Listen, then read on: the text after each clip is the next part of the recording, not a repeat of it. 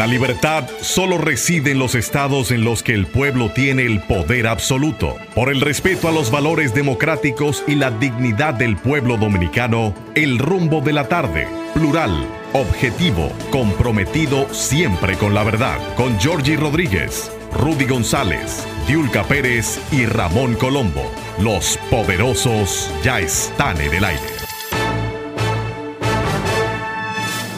Sí, señor, los poderosos. Rudy González, Olga Almanzar y Georgie Rodríguez en el rumbo de la tarde. Además, en la parte técnica tenemos a Sandy Guerrero y Juan Ramón Gómez, sin el Díaz.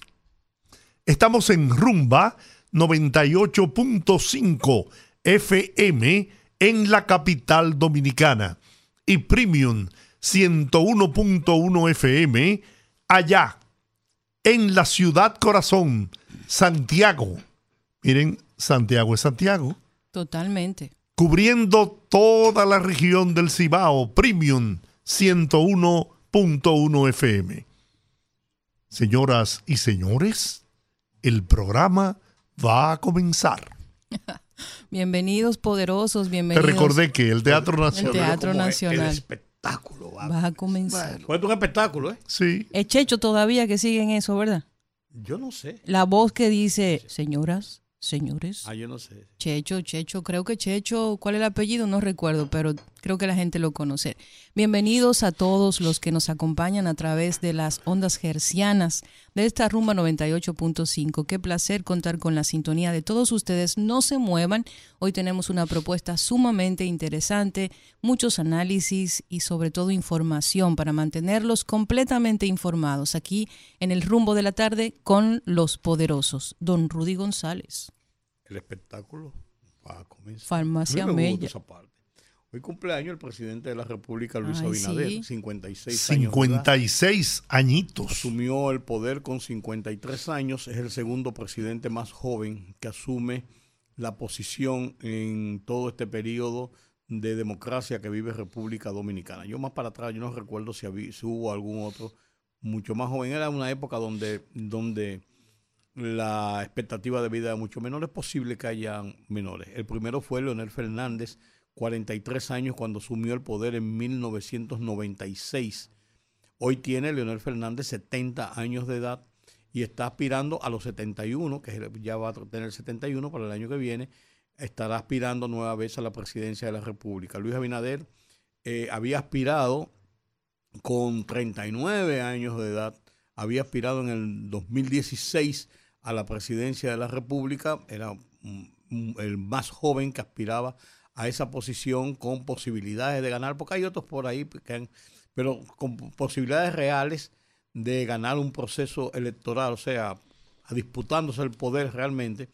Aspiró en el 2016, perdió las elecciones en esa época de la reelección de Danilo Medina, se postuló nueva vez en el 2020 por el PRM también y obtuvo la presidencia y se juramentó en agosto, habiendo cumplido eh, un mes antes, en julio precisamente, habiendo cumplido 43 años de edad.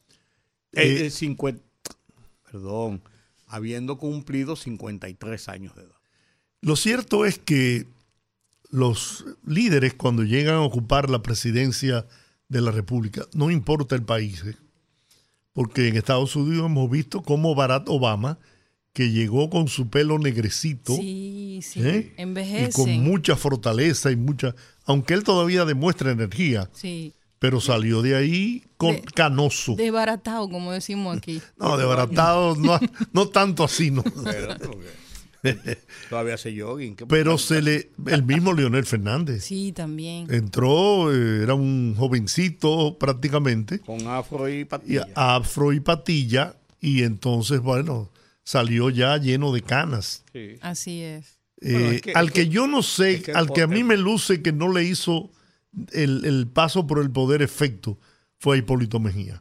Es que Bueno, Quizás su temperamento. La no, no, calvo, las no se le podía cosas. poner blanco el pelo. no, y el temperamento, el temperamento de, de Hipólito quizás sí. eh, lo ayudó en eso. Bueno, eh, Balaguer envejeció en el poder por el largo Bueno, imagínate. proceso Pero, dentro, de- dentro del Estado, desde, desde finales de la época de Trujillo, ya en posición de presidente, pero dentro del Estado, y eh, terminar en el, en el cuando, cuando muere ya en el, en el 2002. O sea, porque fue una, una, una, un ejercicio de Estado casi todo el tiempo. Demasiado extenso, ¿no? Sí. Y, ya- y no, y con la edad que tenía ya, o sea, se, se resiente más. Pero sí, yo, yo creo que sí. Yo ¿Tú sabes creo, quién envejeció mucho, perdón, en el poder? Salvador Jorge Blanco. Uf, Sí. pero mucho, mucho, mucho. Salvador se, se, se le salieron arrugas en la cara y se veía también el, el tipo adusto del carácter De Salvador. carácter recio. le daba ese le daba esa cosa y se, y se vio se notó los cuatro años de poder de, en el gobierno cómo se cómo, cómo fueron duros para él ¿Cómo, cómo ven ustedes a- al presidente Abinader? el presidente se ve bien el presidente el No, no, él pero me refiero a, se notan ya canas en... No, no, no, lo que te iba a decir, el presidente tiene una ventaja. El presidente tiene un aspecto jovial siempre. Se ríe, se, eh, eh, eh, es alegre, no, no es un tipo... Sí, pero no duerme. Y lo hablábamos aquí el otro día, una persona que duerme cinco horas al día. Miren, por ejemplo, el día que la, la vicepresidenta tomó la agenda del presidente, fueron, ve- creo, como 21, 18 obras que se inauguraron en un fin de semana. Él es como la ciudad de Nueva York. Sí, Sí. pero déjame decirte una cosa. ¿Sabes Él cómo es la ciudad de Nueva York? Que nunca duerme. Que Él nunca dijo duerme. en el programa de, Acela- de María Cela, en la entrevista, cuando ella le preguntó precisamente sobre ese tema, él dijo que es una costumbre de muchos años de vida prácticamente de acostarse alrededor de las 2 de la mañana y ella le preguntó, ¿y entonces a qué hora se levanta? Alrededor de las 7 de la mañana. O sea, si tú haces una, una norma de vida, quizás el cansancio que te puede producir el ajetreo del día, se te resiente más el cuerpo. Pero él no está haciendo esa, esa, ese método de vida a propósito de la presidencia, parece, por lo que él dijo. lo Parece que es una Parece costumbre. que es una costumbre. Él dice, yo siempre me he acostado alrededor de las 2 de la mañana. Igual que le pasaba con Jacobo Magluta. ¿Tú sabes que se acostaba Jacobo Magluta? A las 4 a a las las 5 4 de la mañana. y 5. Y se levantaba a las 11 de la mañana. Se levantaba a las 11 de la mañana, aún siendo presidente de la República, se levantaba a las 11 de la mañana y, y dormía, porque él decía que sus horas más productivas eran precisamente en La las noche. horas de la noche y la madrugada. Y tiene un sentido científico ese tema, porque hay un, un asunto que se llama el ritmo circadiano, que es un- una especie de, de, no situación, sino una especie de reloj interno que tiene el ser humano, en donde mucha gente establece a través de investigaciones que las horas, las mejores horas para trabajar y para muchas otras cosas como ejercitarse es precisamente a eso de las 4 de la mañana. Y que eso ha ido evolucionando por un tema de conducta social, que los horarios establecidos, pero que no necesariamente si el ser humano hace ese- eh, mueve el horario en el que es más activo a horas de la madrugada, implique un esfuerzo extra para el cuerpo. Quizás la tranquilidad de- del tiempo, de la hora, ¿no? Te, te permite eh, Concentrarte concentrarte mejor. mejor. Bueno, yo Aunque estuve leyendo algo que me enviaron que dice que ah, se ha descubierto que a partir de los 60 años el ser humano se va convirtiendo en más creativo, más productivo. Bueno, déjame decirte una cosa. Yo tengo por experiencia que mi esposa, que lo que es es creativa, precisamente, y hace diseños y una serie de cosas. Y su trabajo- Dígalo, dígalo sin temor, una excelente diseñadora gráfica. Bueno, es una muy buena, de muy bien ranqueada, incluso trabaja con organismos internacionales, con medios internacionales, eh, que ese es su gran trabajo. Y mi esposa, cualquier día del mundo trabajando, ella prefiere comenzar a trabajar a las 10 de la noche, pone una cafetera, lleva un termo de café, se sienta en, en- en su área de trabajo, allí en la casa, en su computadora, y amanece a las 6 de la mañana Normal. normalmente y trabaja. Ella dice que a esa hora tiene más creatividad. No lo molestan el teléfono, El ruido. el ruido, que tiene que hacer tal cosa en la casa. O sea, ese es como su espacio de trabajo. Ella dice que su producción es mucho mejor y mayor en horas de la madrugada. Pero yo, pienso, ahora, estando enfermo, perdón, estaba ya haciendo un producto y yo me quedé por solidaridad con ella. Y yo después de mi, de mi operación, eh, como a las dos y media de la mañana dije, yo me voy a acostar. Y me Bye, bye. Yo lo que no sé qué tú haces aquí. Y fui, y, no, y fui y me acosté. Y después como que el remordimiento me hizo irme para atrás. En solidaridad con ella me quedé ahí viendo. lo que pasa es que ella no le gusta que yo me quede con ella porque yo comienzo a criticarle. Ese color no está bien. A mí no me gusta ese color. Entonces ella me pregunta, ¿qué te parece esa tipografía, ese título para esto? Yo le digo, me parece bien, pero a mí me gustaría más una Times Roman o, me gustaría más una Cambria. Entonces comienzo, entonces como yo sé de tipografía porque trabajé muchos años en eso, y entonces ella me dice, sí, pero esa letra entonces se, degrada cuando uso tal, tal, e, e, esa, ese tipo, cuando uso tal letra, entonces me degrada y me, me deforma. Comenzamos entonces a discutir y yo le digo, tú ya perdiste media hora discutiendo conmigo. Si yo no estoy aquí, tú lo hubieses hecho como te da la gana, como tú sabes. Yo conozco uno por ahí que no voy a mencionar nombre, pero voy a mirar de reojo, que también es noctámbulo, que usted lo ve a las 2 de la mañana tirando paquetico ahí. yo. Bueno, yo te debo contarte que mi vida, eh, gran parte de mi vida, se desarrolló en los escenarios, ¿no? Especialmente como... No cantando. no, no, no. Maestro de ceremonia en, en todos los nightclubs acá. Y era eh, obligatorio que me acostara a 3 de la mañana. Se acostumbró. Me acostumbré al extremo de que eh, mi primera esposa, en una ocasión duré como cinco meses sin trabajo y yo no, podía conciliar el sueño. Y a las 12, una, eh, me ponía la ropa después de dar 700 vueltas en la cama y me iba a dar vueltas en la ciudad.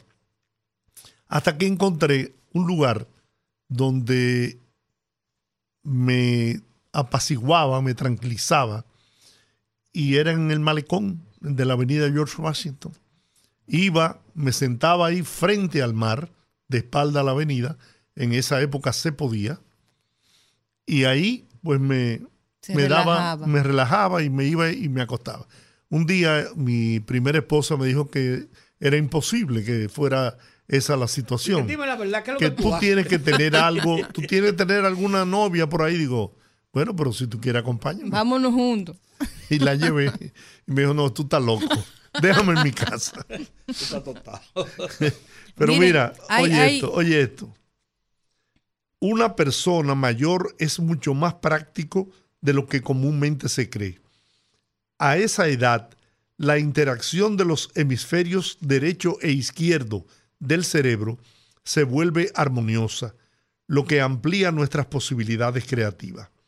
Es por eso que entre las personas mayores de 60 años se pueden encontrar muchas personalidades que acaban de iniciar sus actividades creativas. Bueno. Así es, y yo creo que una vez lo mencionábamos aquí en el rumbo de la tarde, hace ya mucho tiempo.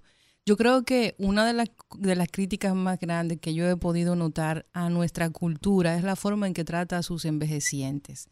Porque aquí es una costumbre que una persona después que tiene 30, 40 años sirviendo a su país, trabajando honradamente, luego de que ya es una persona eh, eh, anciana o una persona ya en la vejez, lo que pasa es que se envía a su casa con una pensión pobre, sin seguro médico cuando más lo necesita.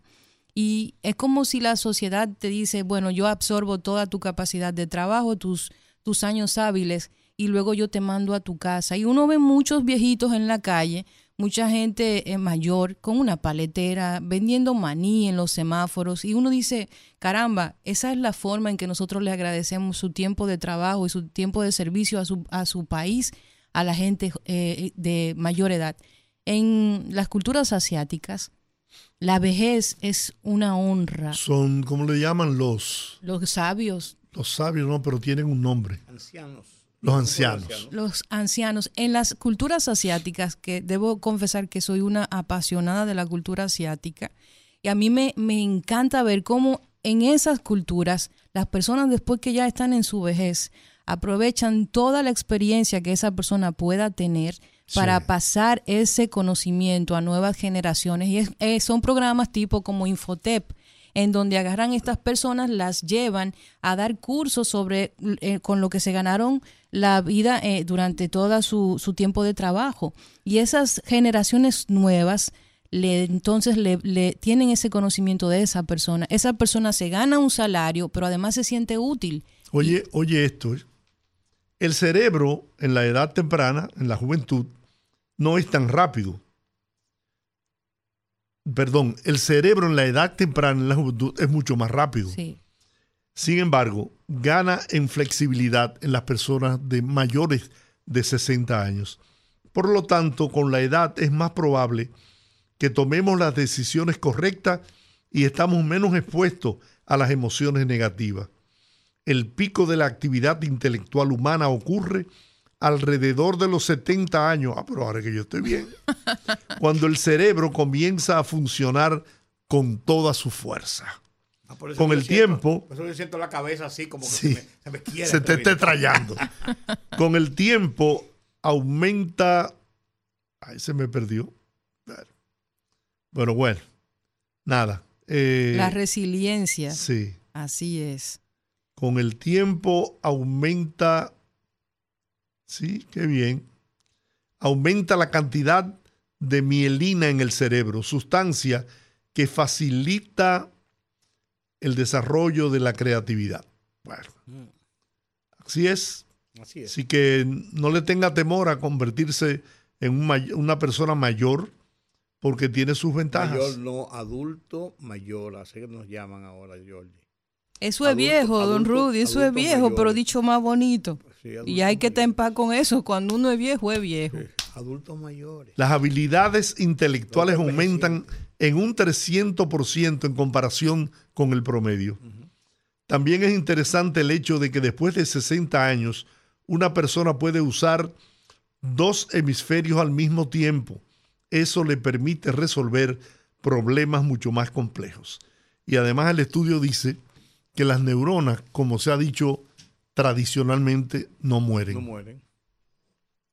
No mueren. Se desgasta, pero no mueren. Así que ponga a funcionar su cerebro. No tenga miedo a llegar a los 70. Ya yo pasé.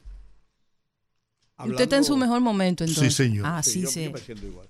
Qué bueno. Hablando de tú que, tú que estás en los 60 ya, yo no sé cómo, cómo tú te sientes. ¿Tú qué debes decir? Oye, oye esta otra, oye esta.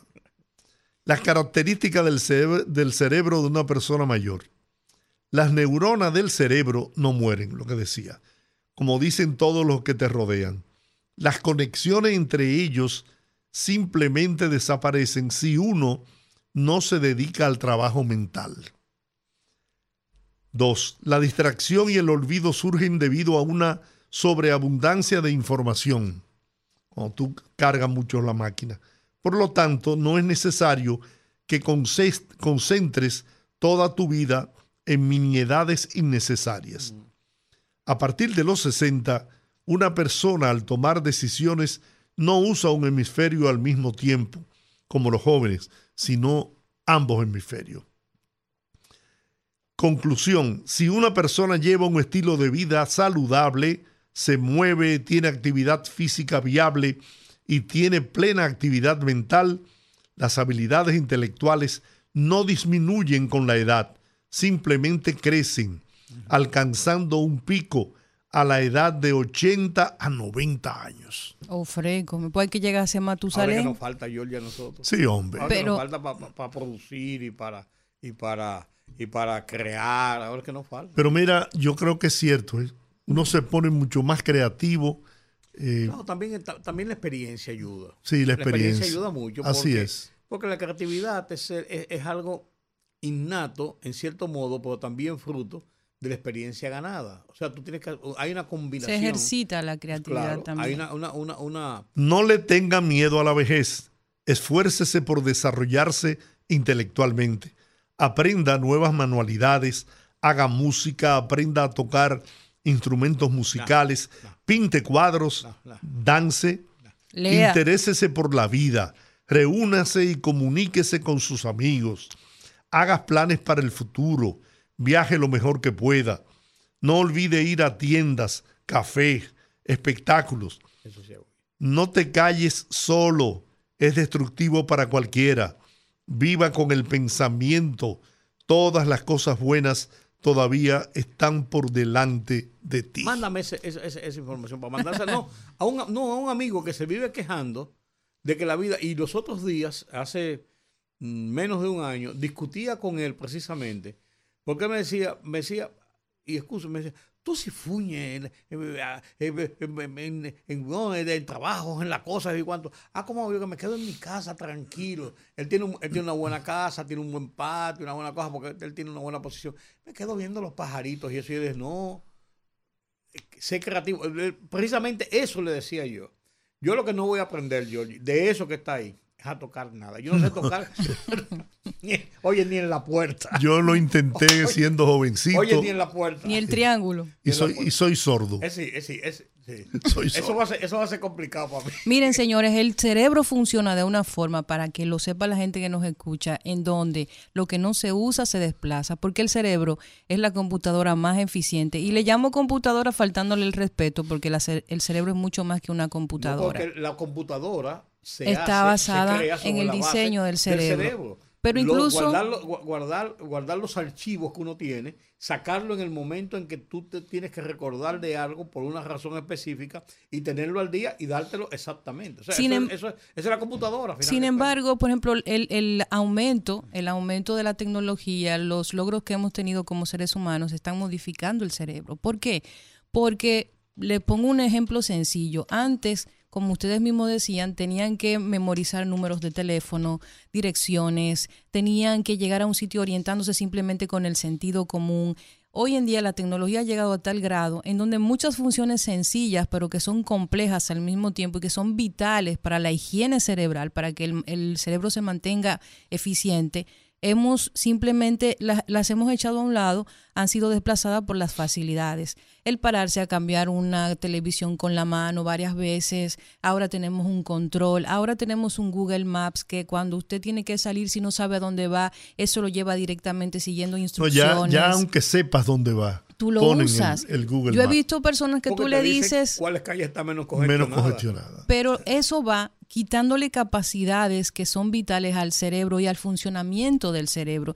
Y por eso es que ustedes ven cómo ah, en los últimos años, 10, 15 años, enfermedades, enfermedades degenerativas como el Alzheimer han aumentado y han bajado la edad de aparición. Antes, para una persona desarrollar Alzheimer había un promedio, un índice de 60 en adelante. Ahora vemos gente que tiene Alzheimer con 45 años. Y esto así porque el, mundo ha evolucionado a facilitarle la vida a las personas y hay cosas que uno puede hacer. Porque hay personas que dicen, no, que a veces yo tengo la llave en la mano y la estoy buscando. Eso le pasa a cualquiera pero uno puede también tomar acciones para uno mantener la higiene del cerebro, como dicen los neurobiólogos. Usted puede hacer cosas manuales, utilizar las manos. Si usted tiene una ruta todos los días hacia su casa, de vez en cuando usted cambie la ruta, maneje con la mano con la cual usted no escribe. Si es diestro, use la zurda. Si es zurdo, use la diestra. Para comenzar a utilizar el cerebro de forma diferente. Mientras más cosas nuevas usted aprende, más sinapsis se forman, más conexiones y eso mantiene el cerebro activo y al mismo tiempo le ofrece una vida útil al cerebro de muchos más años. Entonces, nosotros pasamos de una sociedad rudimentaria en donde todo era muy manual, en donde todo era muy análogo. ¿Y por qué es rudimentario? Rudimentario era, era algo así, eh, eh, como dicen por ahí, a lo salvaje y hemos llegado a una parte de la sociedad muy tecnológica, muy tecnificada, en donde todas las acciones de, la vida ya tienen un... Yo he visto gente que uno le dice, mira, eh, tanto y tanto, una suma sencilla, y sacan el celular y lo hacen en la calculadora. O sea, vamos a usar el cerebro porque eso a la larga tiene un efecto directo, no solo en la salud mental, sino también en enfermedades tan drásticas. en nuestra época de escolaridad, Rudy, recuerda, a nosotros no nos permitían, por ejemplo, ir a un examen con una calculadora. Sí, bueno, lo primero cuando estábamos jovencitos no habían calculadora. No habían. Y después de eso, no, es la verdad. Un y después de eso no se, no, no se permitía, no, se permitía. Bajo ninguna Las Texas Instruments fueron la primera cuando yo ingresé a estudiar arquitectura en la universidad. Fue lo primero que yo tuve como. Sí. Pero no, no dejaban que en el examen tú la. No se permitía, claro que no. Tú hablabas de usar la diestra. ¿Y cuándo uno usa la siniestra? no, pero mira, ese consejo que acaba de dar Olga no, solamente ayuda a desarrollar el cerebro, a mantenerte activo, sino a preservar la vida, cambiar de, de, ruta cuando, de vez en cuando. Mira, quien está cambiando de ruta hoy estando de cumpleaños precisamente, debe estar en esta noche cuando llegue a su casa, si no es que está en la casa, no, está hay un acto hoy esta tarde en Palacio. debe estar el presidente Luis Abinader, debe estar sacando, diciéndole a, doña Raquel que le baje la maletita tal o la maletita tal, porque el presidente estará viajando entre sábado y domingo a Bruselas a participar en la reunión de la Comunidad de Estados de América Latina o Latinoamérica, de América Latina, CELAP eh, y la Unión Europea. Es una reunión que se da bianual, es una reunión de acercamiento, de estructuración de programas, de planes, de objetivos comunes entre el continente europeo y América Latina. Es una reunión trascendente, América Latina y el Caribe. Por eso le pusieron la CELAC al final, y América Latina y el Caribe.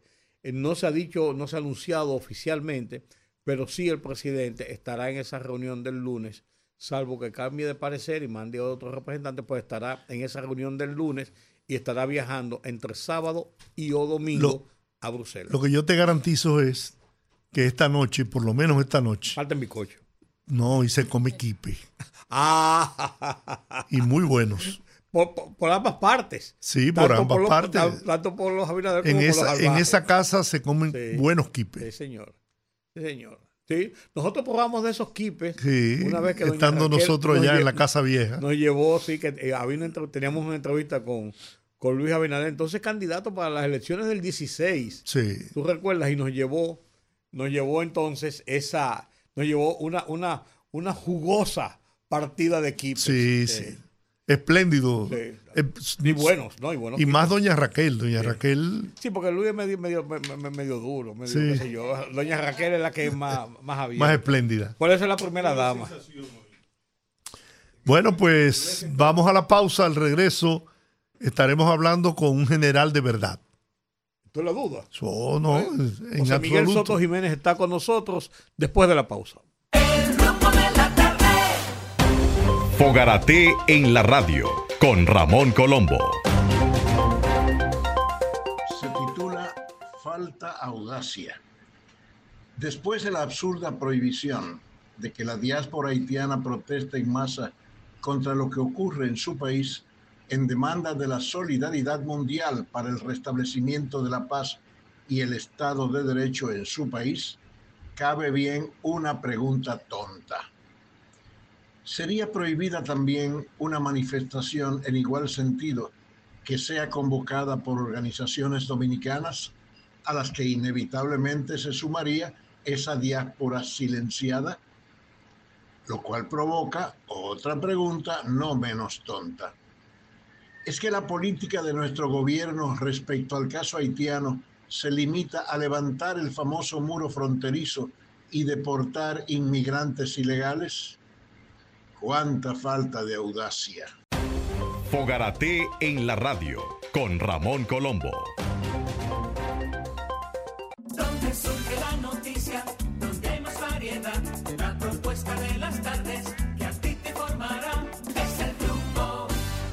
Bueno, dijimos ah, antes de irnos a la pausa que íbamos a conversar con un directo amigo, un respetado amigo y admirado amigo también por su conducta exhibida durante años de vida al servicio del país.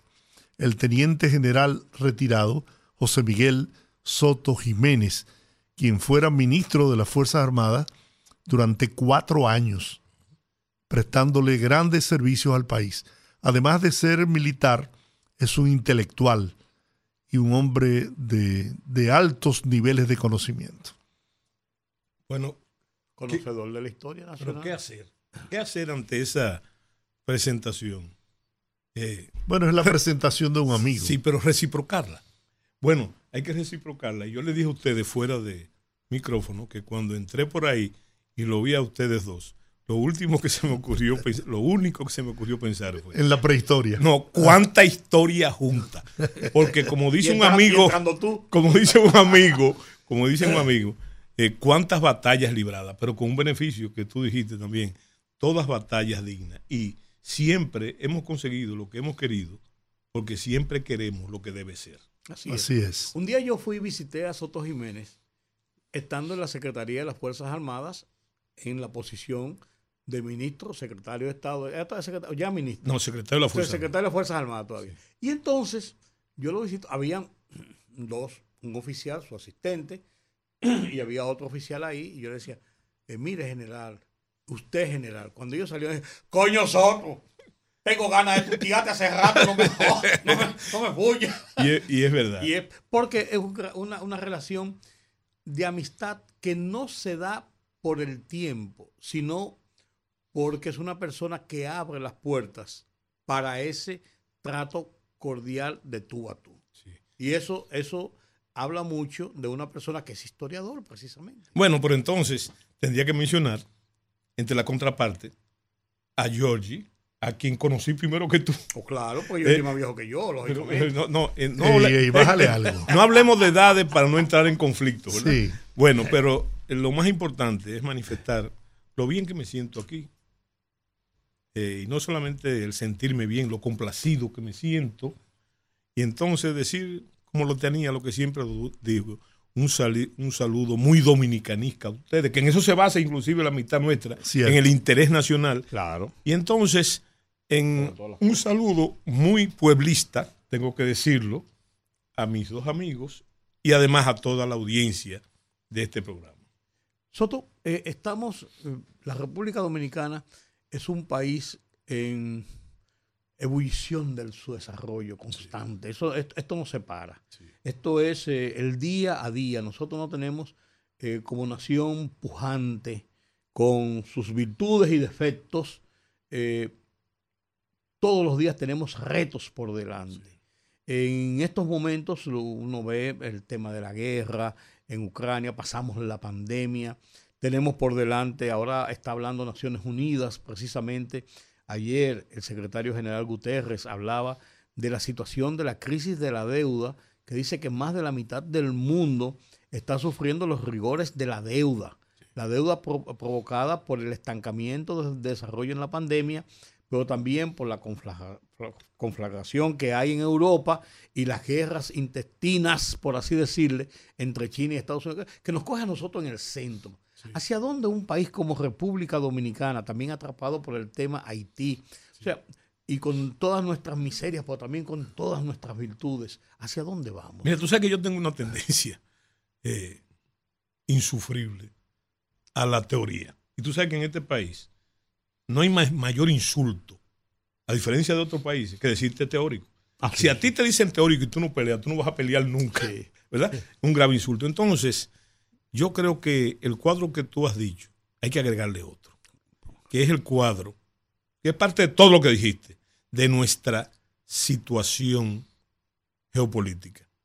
Que hay que saber muy claro, yo lo repito mucho eso, que nosotros somos el centro geográfico del Caribe insular. Y como han dicho otros, unos estudiosos, eh, tales como Juan Bosch, pero también Archiniegas y otros, que no escapa un teórico también norteamericano, apellido Mills, no recuerdo su nombre de pila, que él decía que ese, esa situación de nosotros ser el centro geográfico del Caribe insular y ese Caribe insular ser una frontera imperial es la causante primordial y tú hablaste de eso, del subdesarrollo y de cómo se reflejan en nuestro eh, devenir eh, esa realidad.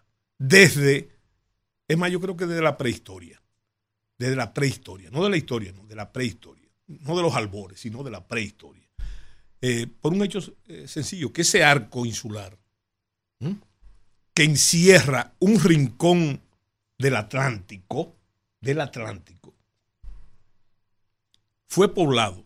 Sus primeros pobladores vinieron de Venezuela, de la desembocadura del Orinoco, de salto en salto por las islas, hasta ocupar el centro geográfico del Caribe insular. Y entonces eso ha marcado, porque en esa guerra, las guerras imperiales. Los indios caribes, ¿no? No, no, Primero fueron los taínos. Los taínos. Los taínos. Y fíjate qué interesante, esos indios, los taínos, y después los caribes vienen, son del, lo que se llama el gran tronco arahuaco. Esa gente viene del Amazonas. ¿eh? Eh, se introdujeron en Venezuela, pero también en el Perú y en Ecuador. Y entonces de ahí pasaron de salto en salto por las islas, solamente hay que ver un mapa, hasta llegar a Puerto Rico. Y en Puerto Rico entonces lo tomaron como base de operaciones para conquistar a Santo Domingo. Sin embargo, no llegaron a Cuba. Los caribes, la última ola migratoria, no llegó a, a, Cuba. Y por eso la, se explica que la conquista de Cuba fue una conquista mansa. Pero aquí no. Aquí fue complicada y guerrera. Porque ese proceso, que nosotros lo decimos muy fácil en palabras, eso fue un proceso dilatado. De muchos años. Es más, los primeros taínos que vinieron aquí fueron los iboneyes, que llegaron hasta Cuba. Y ahora hay pruebas de que llegaron hasta la Florida, porque eh, ese arco de isla, el Caribe insular, la frontera imperial, eh, nace en la desembocadura del Orinoco y llega hasta la península de la Florida. Entonces, los espacios entre las islas son muy cortos. Entonces, es la causante de todo lo que tú has dicho. ¿Por qué se refleja aquí de manera especial todo lo que tiene que ver con la geoestrategia y la geopolítica? Eventos inclusive muy lejanos. Hay que recordar la frase del almirante Nelson, que él decía que la corona podía hacer generales de marina, pero que solo el Caribe podía ser almirante. Y él lo vivió eso. Eh, Nelson venció a los ingleses aquí en el Caribe. Entonces nosotros hemos ido en una sucesión interesante, sufriendo los avatares de esa guerra imperial.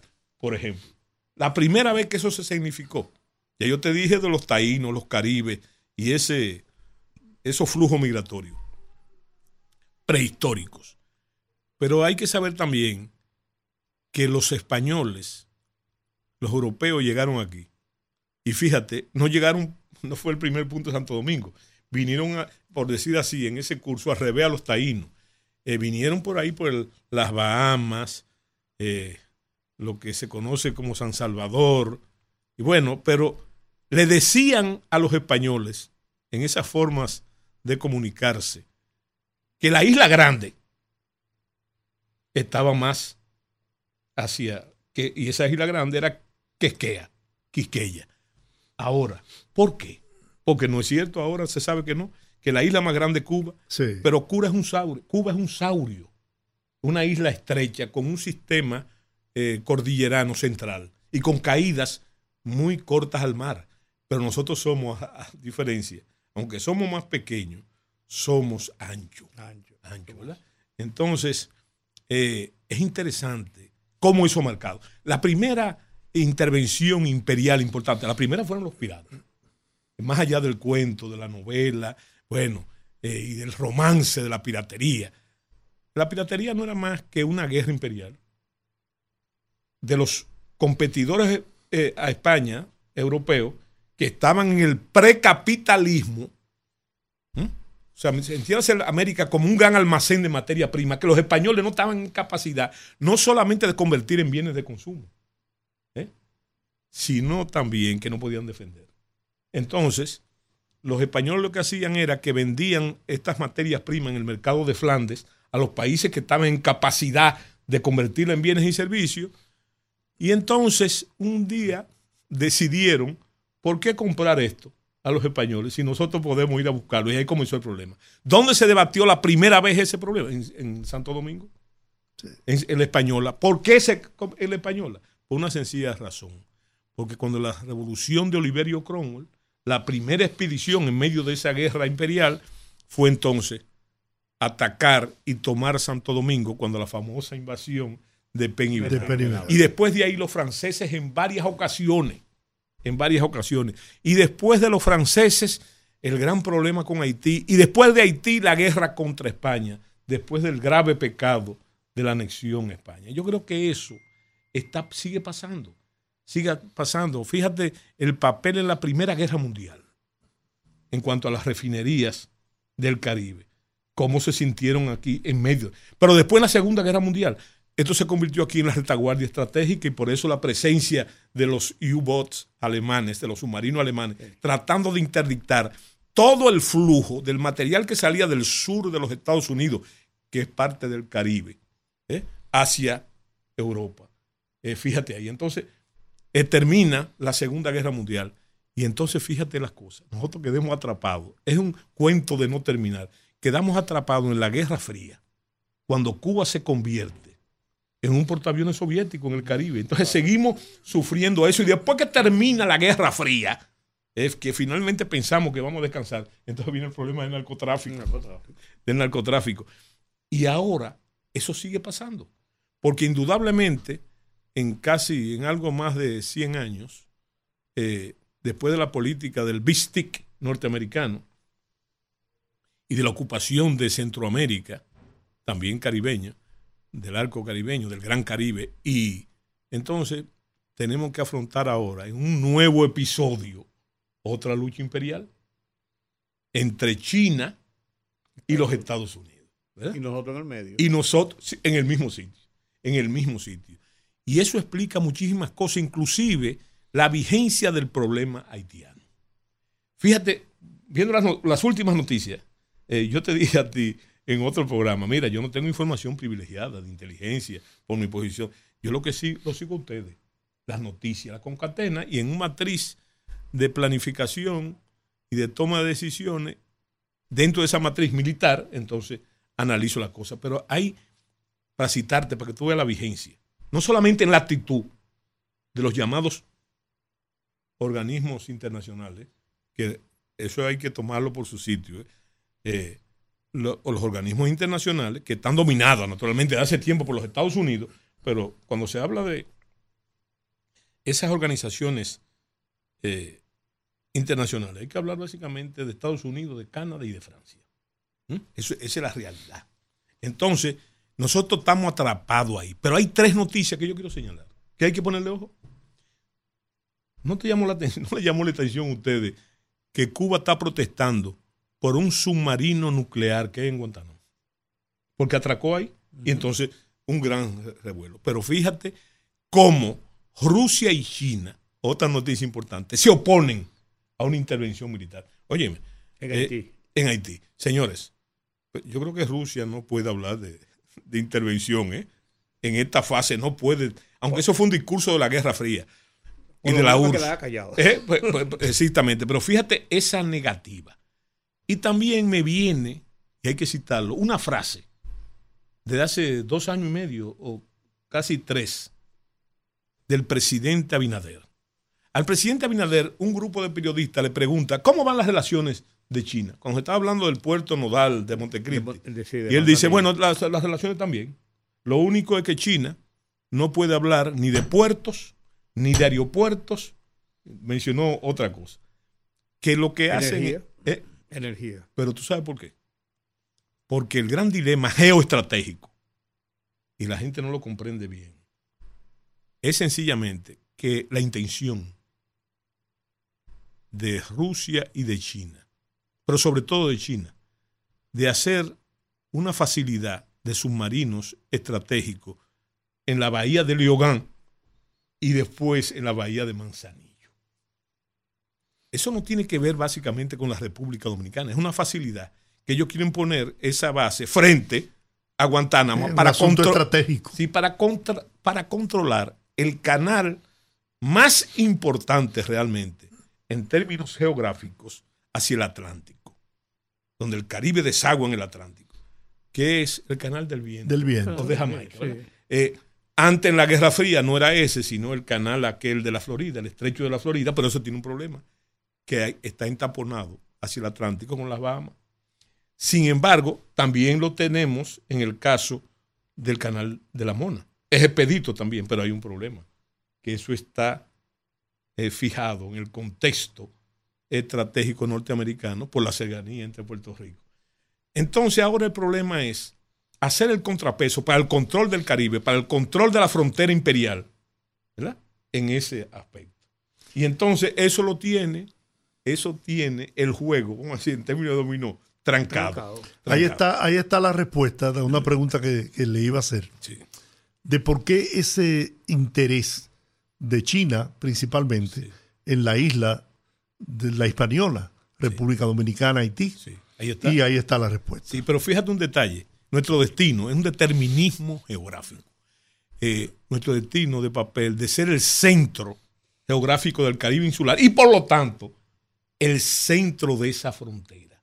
Porque la importancia estratégica del territorio insular del Caribe son esos pequeños espacios entre las islas para dar paso al gran charco, como le dicen, que es el Atlántico, eh, con relación a Europa. Pero hay un detalle para comprender esto que hay que tener muy en cuenta, que también no es inteligencia, inteligencia, es simplemente hechos que han pasado. A ustedes se les olvidó, por ejemplo, que antes que la República Dominicana, en el caso de la República Dominicana, de las relaciones con China, la prioridad era relación con Haití.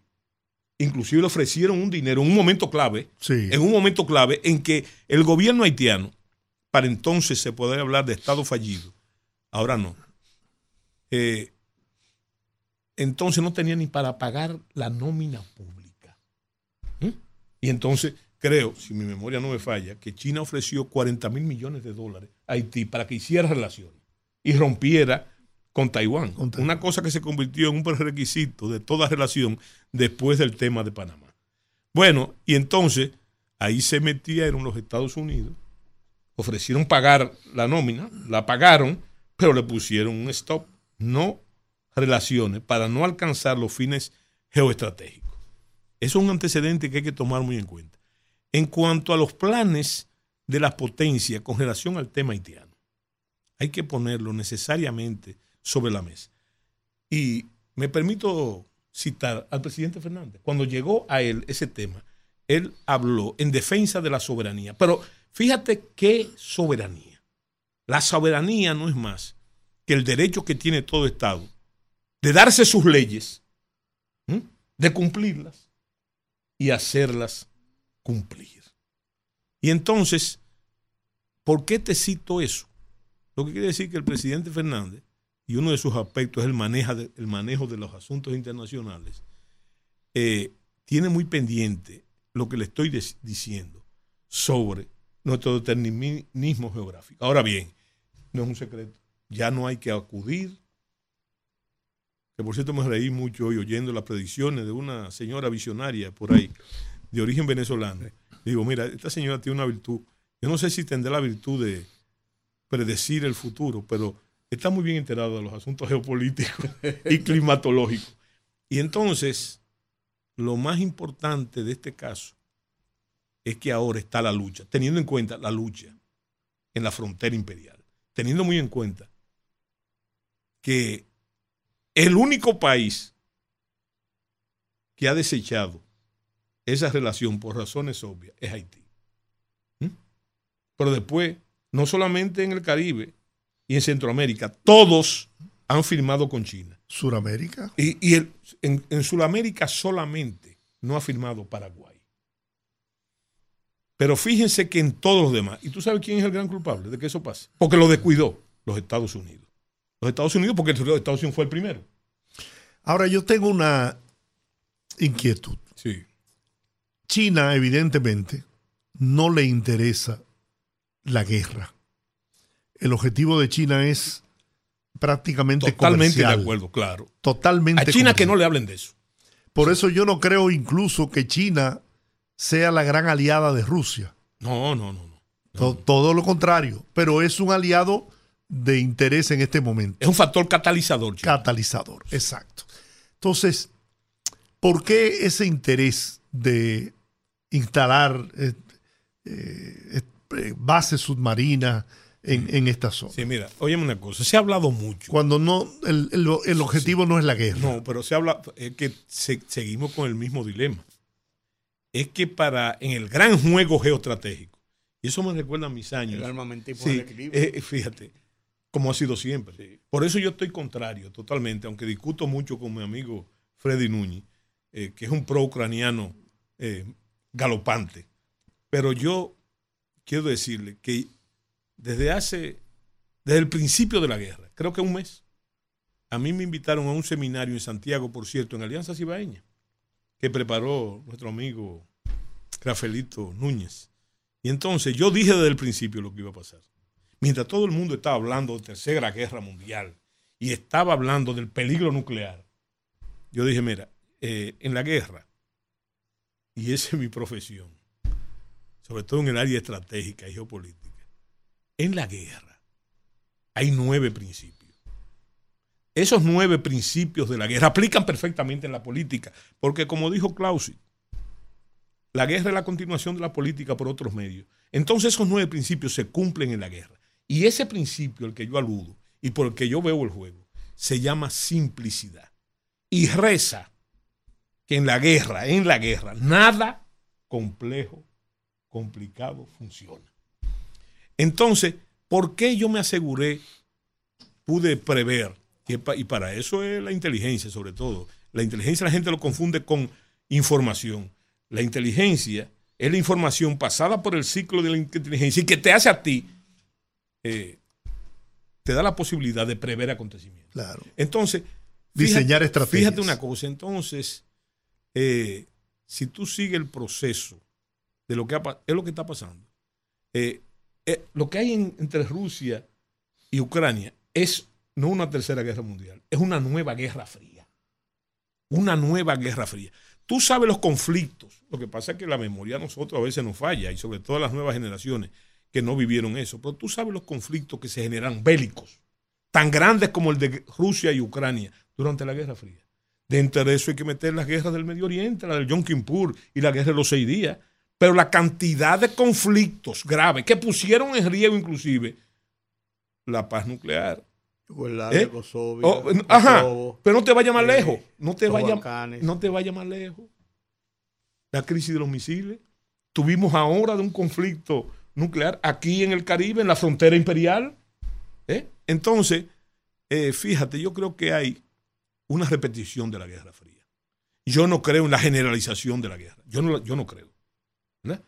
Y mucho menos en un conflicto nuclear, más allá del peligro que siempre existió en la Guerra Fría de un conflicto nuclear.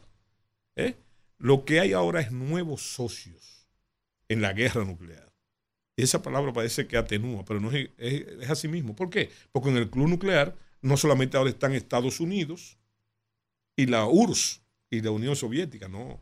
Ahora está Rusia, está Estados Unidos, está, China, está, Corea. está Corea del Norte, está la India, está Pakistán y está unos amigos ahí pequeños desarrollistas, que es Israel, que tiene 200 cabezas nucleares.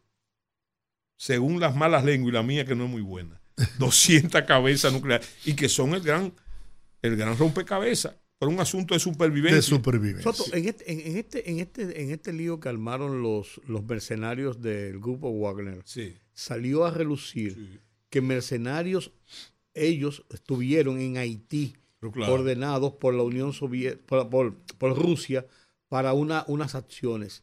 ¿Qué hay de esa situación? ¿Qué, qué, información? El peligro que se ha esbozado es real, pero tengo que decirle, mi querido amigo, que eso no es nuevo. Si ustedes, si nos retrotraemos al caso del asesinato, del magnicidio del presidente Moisés, ahí salió a relucir que los mercenarios no los van, sino otros mercenarios. todos con pero no, no, no colombianos. Fíjate un detalle. Había muchos colombianos por la demovilización de la guerra, sobre todo de fuerzas especiales de Colombia. Y recuérdate que yo estudié en Colombia. Eh, pero recuérdate que las bases, los centros de operación estaban en la, en la Florida y en los Estados Unidos. Y entonces era un gran negocio. Mira, hay un detalle como observador que después de la muerte de Moisés, que salió el caso de los mercenarios colombianos, a mí hubo una secuencia de fotografías incautadas a esos mercenarios, de esos señores, haciendo vida turística en Santo Domingo. Eh, se fotografiaron hasta en el palacio, frente al Palacio Nacional. Eh, fueron a los. Es lo que hacen los tours que hacen los turistas aquí. ¿Tú crees que eso era propio de una operación cubierta mercenaria? esos eran unos mercenarios contratados por el gobierno haitiano para combatir las bandas, lo que presupone de ser eso así un gran problema. Porque ahora se sabe que las bandas criminales en Haití, que fueron antes, en mi tiempo, cuando yo era secretario de las Fuerzas Armadas, los famosos seis grupos guerrilleros que había en Haití, entonces resulta que ahora se sabe que fueron contratados por el gobierno haitiano para enfrentar las bandas. Y ahora se sabe también que las bandas, lo han dicho los propios norteamericanos, los propios canadienses, lo han dicho, son solventadas y mantenidas ¿eh? por, los sectores. No, por sectores, no, por los grandes, lo que yo llamo los ricos dorados haitianos. Poderosos económicos. Eh, exactamente. Entonces, fíjate que en ese juego, por eso te hablaba de la geoestrategia, hay una disputa natural por esa beligerancia necesaria, por ese predeterminismo geográfico en Haití, con una agravante, que también te debo citar unas declaraciones del presidente Fernández, cuando se le echó en cara al presidente Fernández una serie de hechos como la universidad en Haití, etc. Y él dijo, con muy buen sentido, él dijo, bueno, pero que no es la misma situación. Cuando yo era presidente, ahí había un Estado fallido. Yo te dije a ti, Rudy, muchas veces que eso no era un Estado fallido, que era un Estado fuñido, usando un dominicanismo. Pero yo lo que te quiero decir es que la situación ahora no es esa. No es que Haití es un Estado fallido. El problema es que en Haití no existe el Estado. No es Estado. No es Estado el Estado. Entonces, y el Estado ha perdido sus principales atributos, el control de la, del territorio, el monopolio legal de la violencia. La seguridad pública. Es todo. Entonces, fíjate, es una situación sumamente grave. Puede haber un estallido eh, de grandes dimensiones en Haití, de, de no intervenir el, las fuerzas internacionales, esa media isla, ¿no? Sí. Vecinos nuestros. ¿Qué pasaría? ¿Está la República Dominicana preparada para enfrentar en sus fronteras un gran éxodo de haitianos cruzando Sí. en busca de salvar su vida y otros incluso con otras malas intenciones? Eh, ¿Estamos preparados? Sí, mira. ¿Nos podríamos ver envueltos al dar respuesta a eso en una, en una gran crisis? Desde el punto a de nivel vista clásico, clásico militar, la correlación de fuerzas entre Haití y la República Dominicana, de fuerzas militares, es eh, muy a favor, eh, gigantemente en favor de los dominicanos. El problema es que esa amenaza, que para mí ya no es una amenaza, y te voy a explicar por qué, ya no es una amenaza, eh, están ocurriendo las cosas que están planificadas en Haití. Y no planificadas por el gobierno, porque si estamos reconociendo que el gobierno haitiano no existe, no podemos tampoco deducir que ellos tienen planes en ningún aspecto. Claro. Eso es parte de la diáspora haitiana millonaria en Haití, que quita y pone presidente, en contubernio con un sector que podríamos llamarle la izquierda del Partido Demócrata. Ahora en el gobierno. Entonces, lo que hay que deducir tu pregunta, yo hice un tremendismo, y tú me conoces que a veces yo soy tremendista en algunas afirmaciones. Yo he llegado a decir que a mí no me importa lo que pase en Haití. Yo pienso que lo que a mí me interesa es lo que pasa en la República Dominicana. Esa pregunta.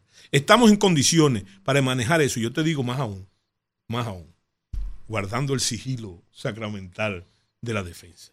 Yo te digo a ti que las Fuerzas Armadas de hace tiempo se han planteado una serie de planes que están en boga, que comienzan a tomar, entran en acción esos planes, hechos en base a todas las hipótesis de conflicto, en la medida que comienza a convertirse esas hipótesis en realidad. Entonces, sobre eso que tú dices, precisamente sobre eso, de eso, entonces hay planes también. Siempre se habla del plan Gavión, que fue el que sustituyó eh, el famoso plan aquel del plan Éxodo, ¿m? eh, que sustituyó. Que el asunto no era, en este caso, lo que se pretendía en el plan Éxodo, era hacer una serie de campos de concentración a lo largo de la frontera, creo que cinco, ¿eh? para lo que y el peligro que eso ameritaba, porque ustedes saben que hay una cosa que se llama el ACNUR de las Naciones Unidas, de que tú metas esos pobladores aquí, entonces eso convierte en una especie de espacios liberados Sí. de la soberanía. De Esa- exactamente. Entonces, eh, lo que tú dices está en otro plano, que no se ha tocado, que no se ha tocado, pero que existe. Es más, no solamente existe, los, el- los cursos de Estado Mayor eh, juegan con esa hipótesis permanentemente y lo alimentan. No sé si lo siguen alimentando, pero es así.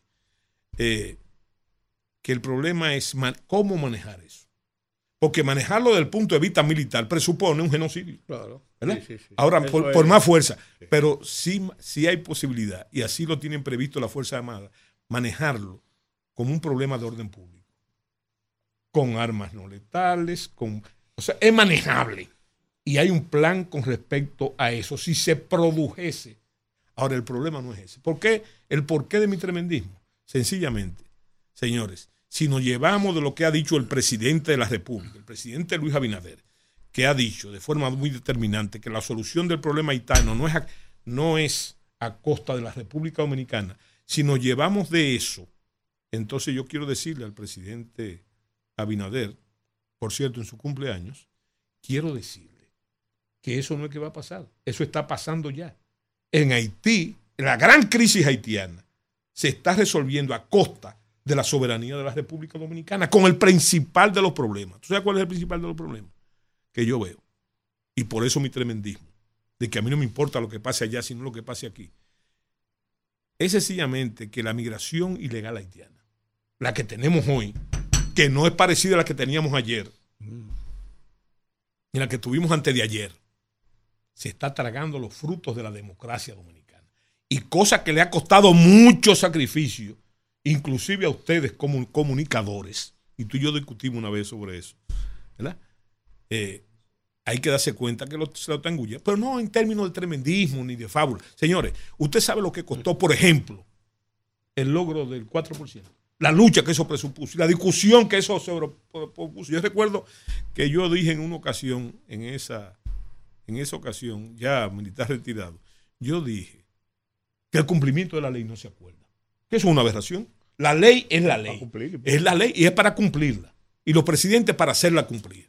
Entonces, fíjate, yo te hablé de, del 4%, En términos de educación. Ya sabemos que el propio, señores, el propio ministro de Educación ha dicho públicamente, él lo ha dicho, no ninguno de nosotros, ni la fuerza del pueblo, él ha dicho que la educación está estancada. Él lo ha dicho. Pero el ministro de Salud todavía, o una alta autoridad de la salud, dominicana, ha dicho sencillamente que el sistema de salud está colapsado, pero más aún, está colapsado y él dice las razones por el problema haitiano. Y también se sabe que el 30% del presupuesto, yo creo que más, del presupuesto de salud, se va, en esa atención. Claro. es bueno, y entonces fíjense en ese detalle. Eh, solamente eso es alarmante. Es más, yo pienso. Y a pesar de todo eso, nos acusan en los escenarios mundiales de xenofobia, de racistas. yo lo que no entiendo, que es un, un, plan muy bien articulado, yo te dije por quién. Eh. Yo te dije por quién. Eh, que yo le, yo le deseo larga vida y salud al presidente Biden.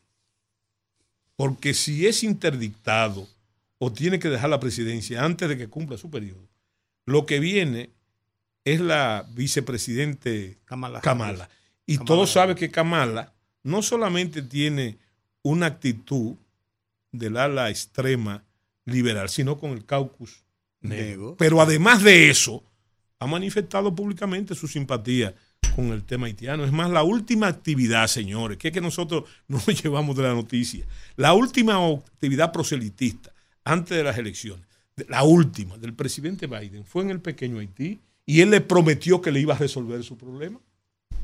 Eh, me explico lo que te estoy diciendo. Entonces, yo creo que, eh, que hay un plan. Sí, hay un plan. Y déjeme decirle una cosa, dentro de la historia personal. Cuando yo era agregado militar en Washington, me invitaron a una conferencia del señor William Perry, que por cierto está vivo, tiene noventa y pico de años. La Universidad de Defensa tiene su nombre.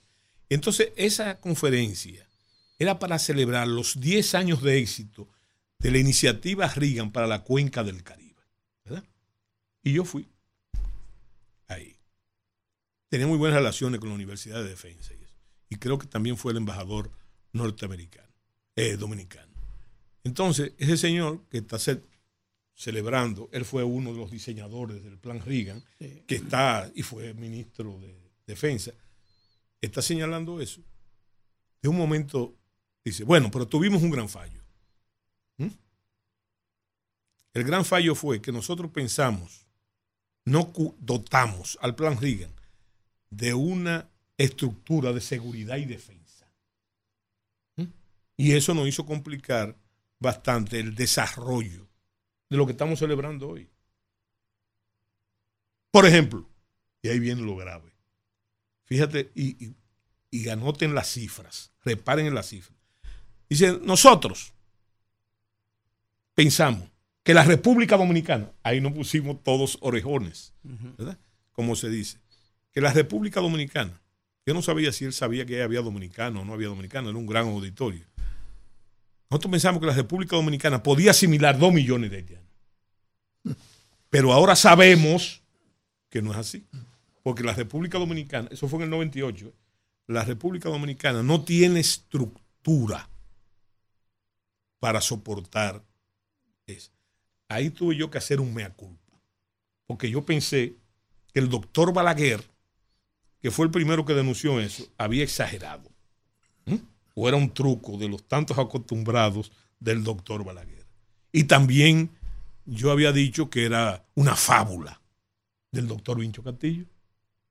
Entonces tuve yo que retirarme, a darme golpe de pecho, porque me lo dijo el que hizo el plan. Y desarrolló. Y fíjese, y fíjese, dos millones. Yo creo que en la realidad, que por cierto, estamos esperando los resultados del censo que no acaban de salir, a pesar de lo que eso costó. Y entonces, tú tienes que reparar sencillamente en que aquí no hay dos millones de haitianos, debe haber tres. Y quizás un poquito más, para decirte. Entonces, nosotros estamos sufriendo, sufriendo. No de una cosa que va a pasar, sino que está para allá pasando. Hay mucha gente que habla de ocupación, pero cuando yo era un muchacho, así ya mucho, mucho tiempo, yo recuerdo que cuando el problema de los braceros haitianos,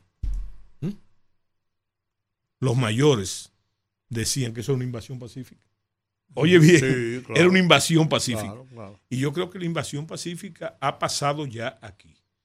Y si tú tienes una población de 3 millones, de 3 millones de ilegales, y yo dije que podría ser mayor, entonces tú tienes que afrontar que los haitianos no solamente están disputándole al dominicano, cosas tan importantes como el mercado del trabajo, que ya no es la agricultura. Hay que meter la construcción, La construcción. hay que meter el turismo. Entonces, fíjense en el grave problema que estamos metidos. Yo digo, de forma jocosa y no tan jocosa, porque no es para reírnos, de que cuando yo era un niño, para tú ver un haitiano, tú tenías que ir a los batalles, los ingenios. Pero ahora lo único que tú tienes que hacer es abrir la puerta de tu casa. Sí. Machete, Eh, carajo. Tenemos, tenemos que hacer una pausa Sí. hace rato. Tenemos que hablar de machete, carajo. Vamos a hacer el. 170 y pico años después de la independencia nacional. De la independencia. Vamos a hacer una pausa. Sí, claro. Bueno, estamos de regreso. Pero antes de entrar al machete, carajo, yo tengo una pregunta que debo satisfacer mi, mi curiosidad. ¿Por qué se cambiaron los títulos en las Fuerzas Armadas de la República Dominicana? Si estamos eh, en la línea de los países como Estados Unidos, donde éramos, eran secretarios de. Estado, y, y transformaron eso utilizando el- los, los- los ministros Sí. que son más originarios de los países de, de izquierda, los países dominados por la izquierda. Pero no solamente eso, Georgie. Hubo un gran cambio. Porque toda la ordenanza militar y regimental era española. Era española. Inclusive los países que le disputaron su independencia, España. Entonces, toda su doctrina y ceremonial es esp- español. Sin embargo, nosotros tuvimos una ruptura con esas ordenanzas. Y de ahí tu, tu observación. Eh, no solamente en los grados, sino hasta en el orden cerrado, en el ceremonial, todo. Eh, en, en América Latina, todo es español. Todavía hoy. Sin embargo, nosotros, por una serie de avatares históricos, y toma en cuenta el poema aquel de la bandera, ¿cuántas veces cambió la bandera aquí? Eh, de las potencias, de Haití, de España. Y la gran ruptura fue la guerra precisamente con España. Fue una ruptura, la guerra restauradora. Entonces, eso varió todo. Pero lo que se llamó la invasión del Caribe y de Centroamérica en pleno siglo XX, producto de la, después de la guerra hispano americana, la guerra cubano-americana, eh, esa ordenanza no se restableció, la española, sino que se impuso la norteamericana, con cosas tan extrañas como la siguiente. En, en América Latina, cuando nosotros decimos que la guardia de nosotros es sí señor y no señor, para cuando un, un suramericano, un centroamericano oye eso, dice, pero esta gente son civiles. Porque la fórmula española es sí mi teniente, no mi capitán, sí mi coronel. Pero nosotros adoptamos la norteamericana, que yes sir, no, sir, ¿verdad? Entonces, hasta en eso. En el ordenanza del orden cerrado también nosotros decimos cómicamente, cuando vemos los suramericanos y los centroamericanos, que ellos dan la media vuelta al revés. Y es verdad, la dan al revés con respecto a cómo lo aprendimos nosotros. Y recuérdate también que los rangos militares, los grados, las insignias, fueron norteamericanas hasta prácticamente el centenario de la República, cuando Trujillo las dominicanizó, por así decirlo, le metió el escudo. Antes era el sistema de barras, de barras, de barras y de estrellas. Eh, el general Ramiro Mato después quiso hacerlo así, ¿verdad? Pero se impuso la tradición. Se impuso la tradición y cuando, en el gobierno de los 10 años, entonces se volvieron a los grados originales eh, con carácter dominicano, que tienen una dificultad. En donde quiera, en todas partes del mundo, el código de la barra y de las estrellas es un hecho, eh, con algunas modificaciones. Por ejemplo, en Venezuela, eh, las estrellas no son. Hay una contradicción, las estrellas son soles. Ahora sabemos también que el sol, el sol es una estrella. bueno, pero y de algunos romboides en cuanto a, lo, a las barras. Entonces ahí, que, ahí que está la, el asunto. Nuestra doctrina fundamentalmente organizativa fue no solamente norteamericana, después de la intervención, sino particularmente de la infantería de Marina, que fue que nos ocupó. A nosotros nos ocupó primero Haití en el 15 y después el 16 nosotros, dos regimientos de infantería de Marina. Y fueron los acontecimientos mundiales o sea, el estallido de la Primera Guerra Mundial, que hizo que movilizar esos dos regimientos a Europa y obligó que los norteamericanos crearan aquí lo que se llama la Contabulari o Guardia Nacional en todo el esquema para precisamente eh, nacionalizar, por así decirlo, las fuerzas de la de ocupación que no eran otra cosa, lo que perseguían era el control de la población y sus recursos. O sea que esa es eh, el resultado de lo interesante. Porque de esas contabulares que crearon los Estados Unidos, que crearon primero en Cuba, después se deformó con la enmienda Platt, que crearon en Nicaragua, que por cierto, el primer presidente de Nicaragua fue un general norteamericano, el general Walker, si no que remontó hasta el río hasta el río, hasta el lago Managua. Entonces, fíjate que a la vuelta de todo este tiempo transcurrido, la las únicas fuerzas militares provenientes de Contabulares que han sobrevivido son las dominicanas. Porque en Cuba se convirtió después en el ejército revolucionario, en Nicaragua el ejército sandinista, en Panamá desaparecieron las fuerzas de defensa. En Costa Rica ya ustedes saben lo que pasó. Sin embargo, la única que han prevalecido somos nosotros. Yo creo que es debido al papel que han jugado las Fuerzas Armadas en los procesos de transición. En los procesos de transición. Eh, me llama mucho la atención, hay que mencionar la transición después de la muerte de Trujillo.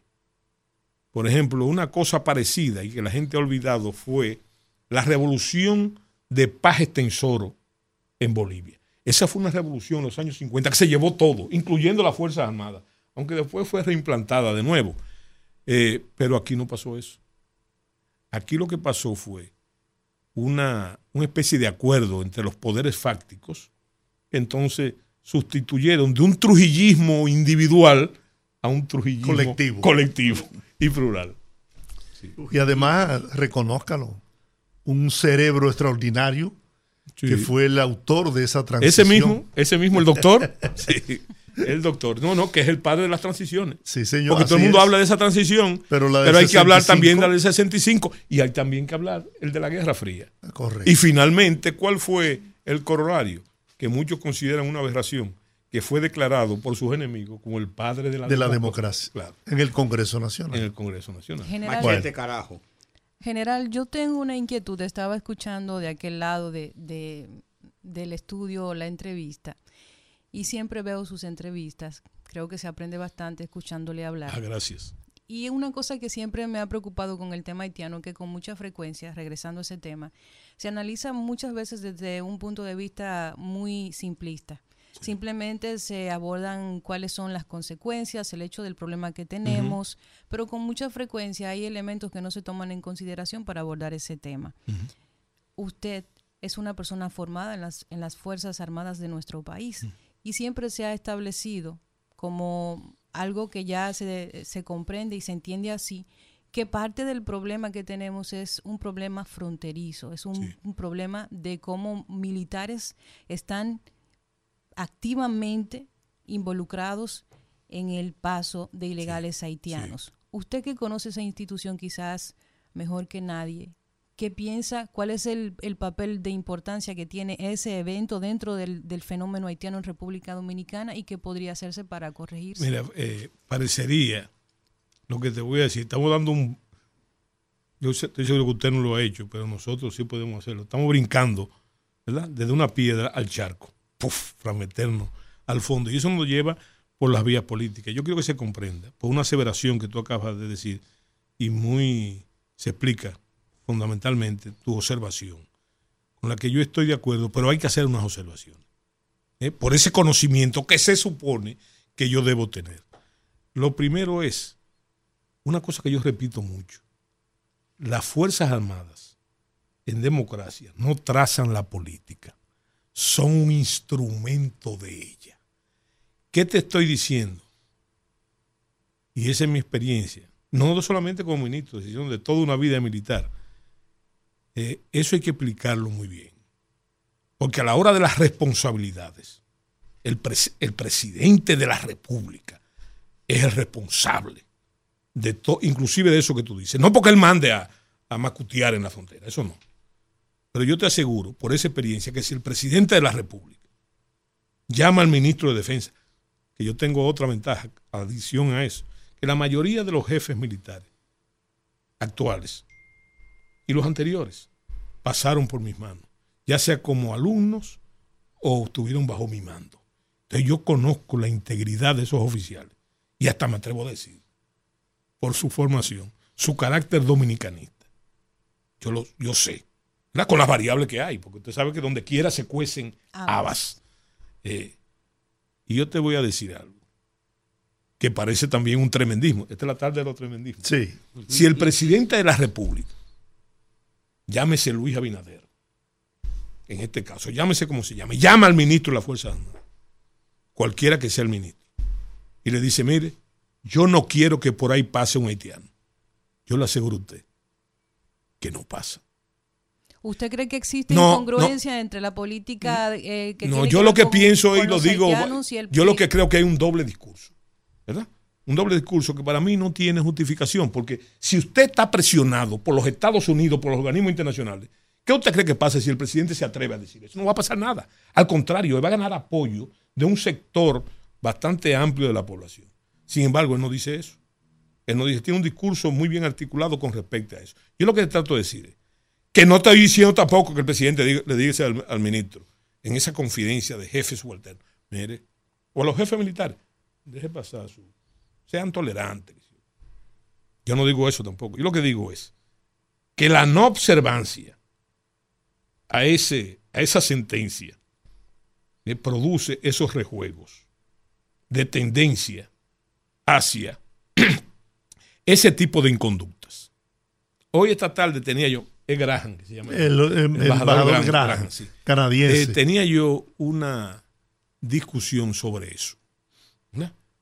Y había otra persona que no voy a mencionar que me decía a mí, bueno, por lo que hay lo que hay, eso se corrige, la corrupción, se produce eh, aumentándole el sueldo. Mire, eso no es así. no es así tampoco.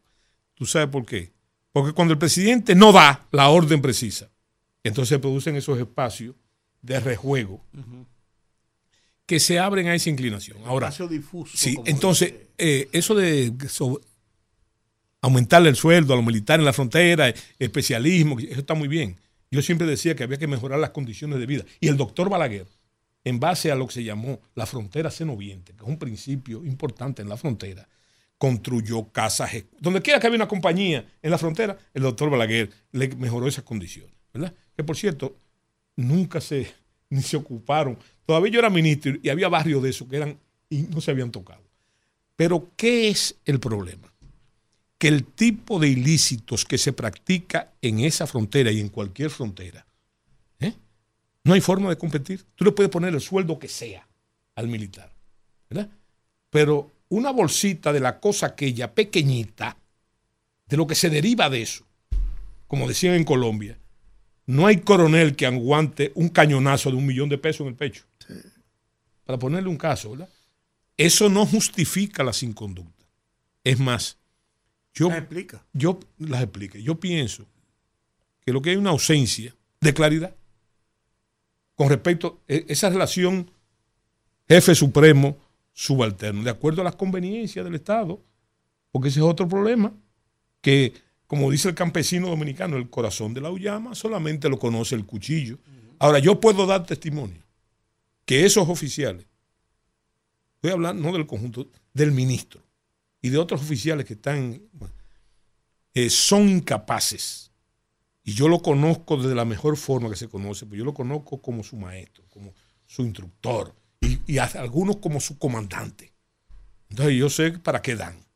Son incapaces de apañar en conducta de ese tipo. De ese tipo. Y hay que conocer las raíces. Por ejemplo, ese general Díaz Morfa es el hijo, como nosotros decimos, de un guardia viejo, Sí. eh, de, un, de un oficial muy conocido en el Estado, que nunca se le... ¿Tú le conociste alguna inconducta No, al general Luciano? no, No, no, ni yo tampoco. Y yo lo conozco desde niño, ¿verdad? Y entonces, yo lo que te repito es que hay que tener muy en cuenta esos intersticios. Te voy a poner un tema que te va a gustar, que yo lo toque. Se ha hablado mucho del negocio, de la mafia, de traer parturientas a la República. Mira, eh, en las escuelas militares, de acuerdo a la materia, se llamaba el origen de las ideas políticas. En esa materia. Historia de las ideas políticas. ¿sí? Y el origen de las ideas políticas, sobre todo. Me enseñaron a mí que había una teoría, junto con la de Adam Smith, económica, había una cosa que se llamaba eh, el maltusismo. Maltusianos. Sí, maltusismo, Sí. los maltusianos, que dice que la población no crece aritméticamente, sino geométricamente. Esa es la base, que se complementa mucho con la teoría de Adam Smith de la oferta y la demanda. Pero tú sabes una cosa, que eso es un desmentido a la mafia de parturienta, porque no es verdad, es verdad que debe existir una mafia. Pero tú crees que esa mafia de parturienta es la que tiene totalmente encharcada el servicio hospitalario de las maternidades. Pero si aquí hay 3 millones de haitianos, los que tienen totalmente copado esas advertencias es ese crecimiento maltusiano de esas familias haitianas que se hizo un estudio y el que la familia haitiana que menos hijos tiene son seis. Los lo analizábamos aquí hace unos días y se llevó a cabo este estudio donde se estableció que en promedio tienen cuatro hijos y en promedio las dominicanas tenemos dos. Dos. Pero óyeme, es seis muchachos y el rancho ardiendo, como dice el campesino dominicano. sí. Entonces, no hay que traerlos de allá. Ahora te voy a decir otra cosa. Para que el negocio ese sea rentable. ¿Tú crees que la población haitiana en este momento tiene facultad para pagar una coima para traer a esa gente para acá? De que, lo hay, lo- de que los hay, los hay. Pero estamos hablando. Pero señores, yo vi un reportaje hace poco de un- en una maternidad, en una cama, seis parturientas haitianas, en la misma cama. ¿Tú crees que esa aglomeración es producto de esa mafia? Que yo te digo que existe, ¿verdad? Pero ese no es el problema. El problema es que lo tenemos, no que lo tenemos fuera. Y otra observación que quería hacerte era, para todos, simplemente este aporte. Ya hablamos de la frontera, ¿verdad? 300 y pico de kilómetros. Yo recuerdo también en esas clases, en las Fuerzas Armadas, que se me habló de las fronteras naturales. ¿Tú sabes quién es el padre de las fronteras naturales? Un señor que se llama Voltaire, el enciclopedista.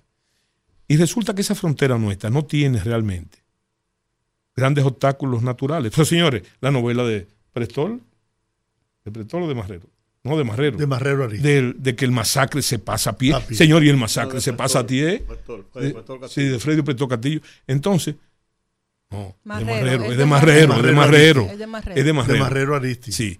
Entonces, dos grandes escritores dominicanos. Pero Freddy Prestol era más poeta que.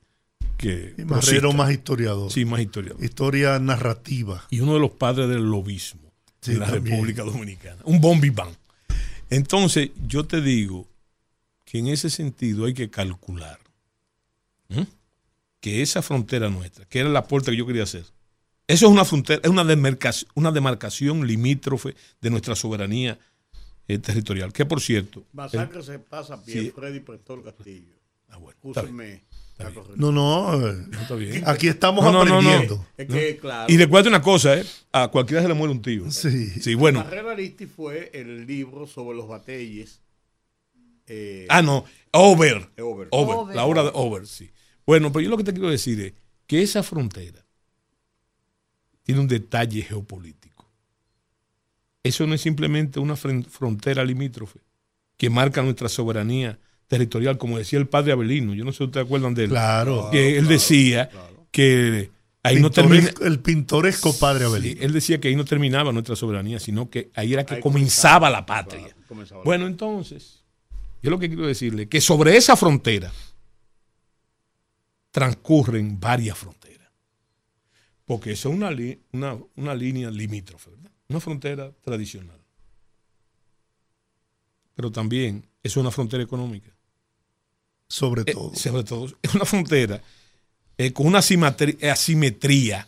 No, te habla, no piensa en términos eh, puramente financieros, sino yo lo que te digo a ti, entre una nación pobre, que somos nosotros, y una nación muy pobre, la quizá la, la pa- eh, la nación más pobre del hemisferio occidental, que es Haití.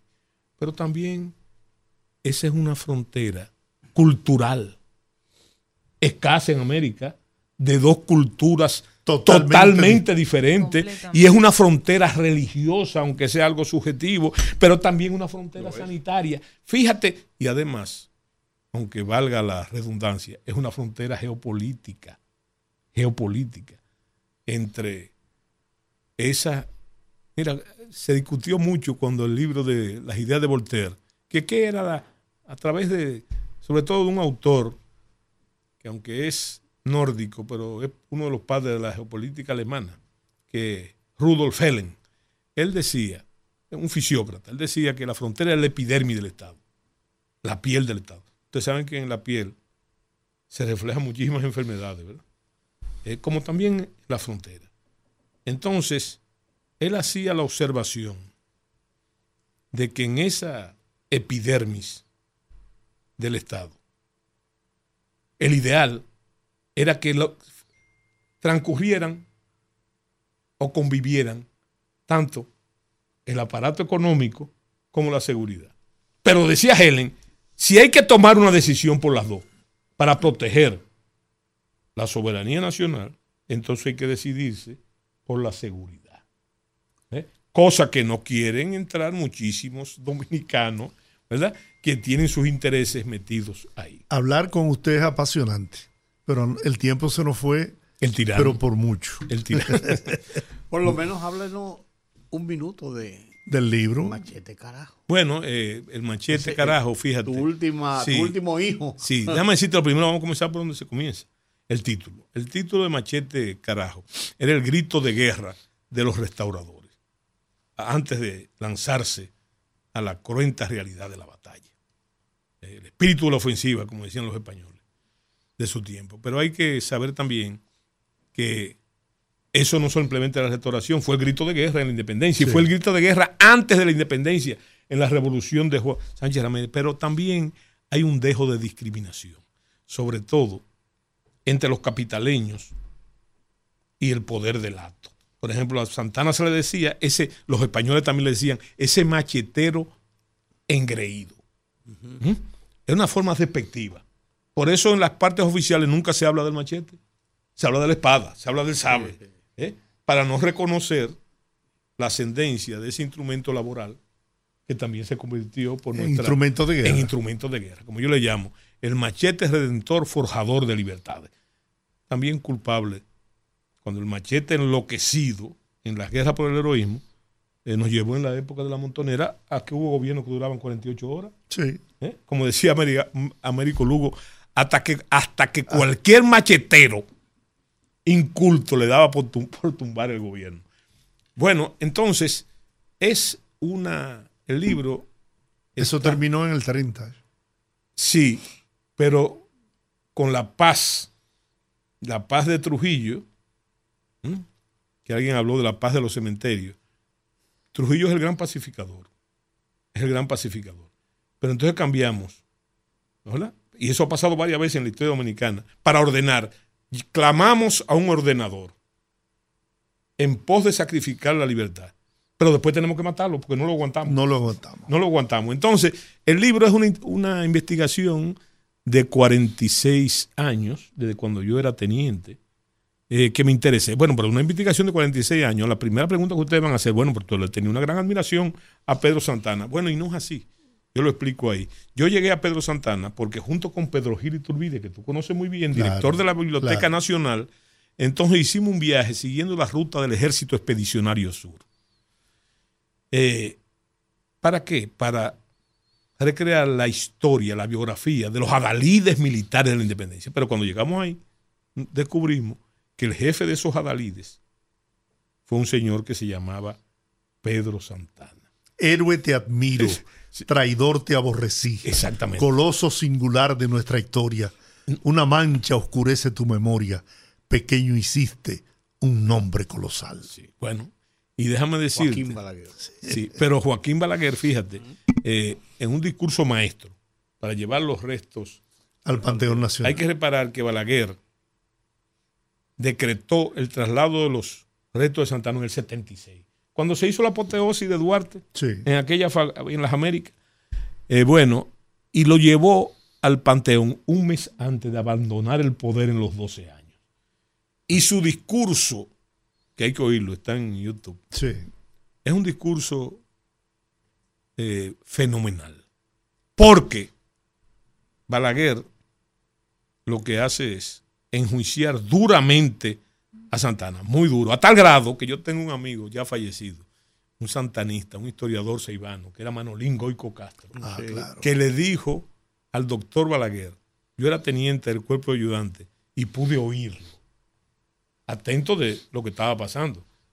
Y entonces, Manolín, cuando Balaguer terminó el discurso, le dijo, doctor, pero en voz alta, usted no debió traer aquí a General Santana para insultarlo. Bueno, Balaguer lo que hizo... Pero eso podía hacerlo Hugo Castro. ¿Eh? Claro, claro. Y lo que hizo Balaguer fue reírse. ¿verdad? Como se reía Balaguer, no a mantíbula batiente. Bueno, eh, es un personaje que, como dicen sus principales biógrafos, sobre todo los españoles, amigos de él, decían que Santana le debía más a la naturaleza que a su educación, que le debía más a la naturaleza que a la educación. Eh, Pedro Santana no tuvo escolaridad, sabía leer, escribir, restar y sumar. Pongo en duda, y es un chiste, que supiera multiplicar. Pero ese temperamento de Santana, y eso explica finalmente eh, la parte proactiva, positiva de su memoria, es que Santana no era un genio de la guerra. No era un genio de la guerra, pero era una voluntad avasallante. Un valor personal. Sí, y yo tengo la sensación, otro tremendismo, de que los soldados dominicanos, el pueblo en armas, eh, siempre vencían la batalla porque le tenía más miedo a Santana que al enemigo. Bueno, José Miguel Soto Jiménez, teniente general retirado de las gloriosas Fuerzas Armadas gracias por esta, esta cátedra. No, eh, por este conversatorio puro No, no, pero ha sido una cátedra. Saben que yo tengo el vicio de la palabra. ¿eh? Sí. Que si me dejan hay problemas. Muchas gracias. Eh, pero tenemos, ahora tenemos que hacer el compromiso de que vuelva. Hace tiempo que yo no voy a, a lo que yo fui de los fundadores, Fundadores, sí. de la Quinta República. Dilo para que mate, dile para que mate. Dile de la Quinta República porque cuando voy ahí y llego, a uno le dan las 10 de la noche y no se quiere. Y no se queda. Sí, es verdad. Señores, Gracias, José Miguel. gracias. Vamos a la pausa. Al regreso abriremos los teléfonos unos minutos para que ustedes hablen. El rumbo de la tarde. Conectando con la gente, que el pueblo hable en el rumbo de la tarde.